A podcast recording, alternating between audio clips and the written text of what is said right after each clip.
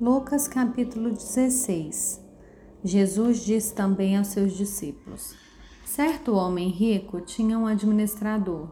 Um dia ele recebeu uma denúncia de que esse administrador estava desperdiçando os bens dele.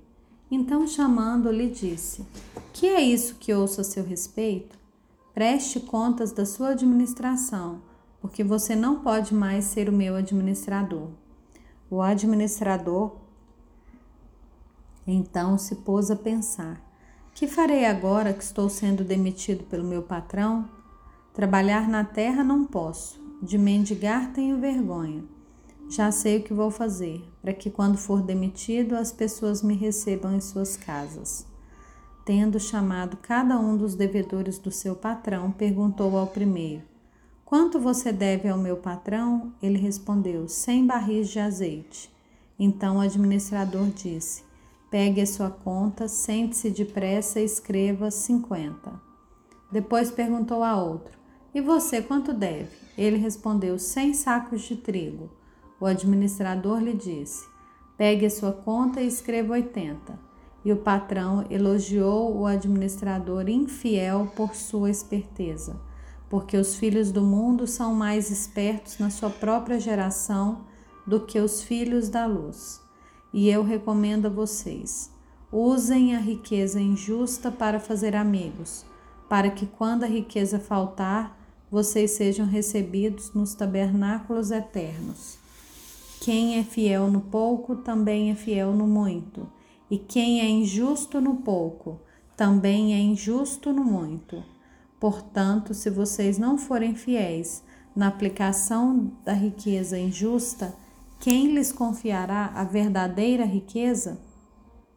Se vocês não são fiéis na aplicação do que é dos outros, quem lhes dará o que é de vocês? Nenhum servo pode servir a dois senhores, porque irá odiar um e amar o outro, ou irá se dedicar a um e desprezar o outro. Vocês não podem servir a Deus e a riqueza. Os fariseus, que eram avarentos, ouviam tudo isso e zombavam de Jesus. Mas Jesus lhe disse: Vocês são os que se justificam diante dos homens, mas Deus conhece o coração de vocês. Pois aquilo que é elevado entre homens é abominação diante de Deus. A lei e os profetas duraram até João. Desde esse tempo, o evangelho do reino de Deus vem sendo anunciado e todos se esforçam para entrar nele. E é mais fácil passar o céu e a terra do que cair um tio sequer da lei. Quem repudiar a sua mulher e casar com outra comete adultério, e aquele que casa com a mulher repudiada pelo marido também comete adultério. Ora, havia um certo homem rico que se vestia de púrpura e de linho finíssimo e que se alegrava todos os dias com grande ostentação. Havia também um certo mendigo, chamado Lázaro, coberto de feridas, que ficava deitado à porta da casa do rico. Ele desejava alimentar-se das migalhas que caiu da mesa do rico, e até os cães vinham lamber-lhes as feridas. E aconteceu que o mendigo morreu e foi levado pelos anjos para junto de Abraão. Morreu também o rico e foi sepultado.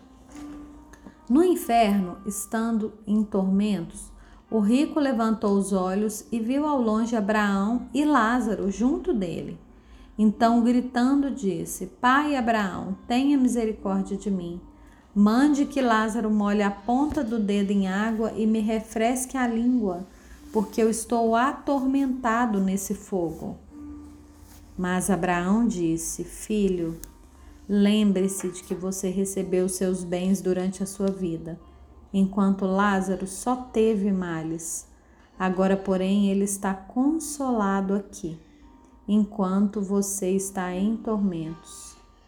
E além de tudo, há um grande abismo entre nós e vocês de modo que os que querem passar daqui até vocês não podem, nem os de lá passar para cá.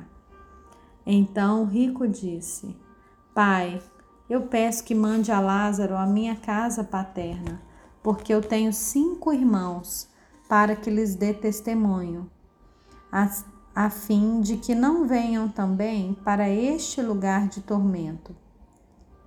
Abraão respondeu: Eles têm Moisés e os profetas, ouçam-nos.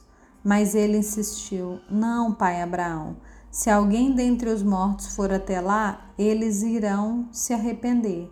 Abraão, porém, lhes respondeu: Se não ouvem Moisés e os profetas, também não se deixarão convencer, mesmo que ressuscite alguém dentre os mortos.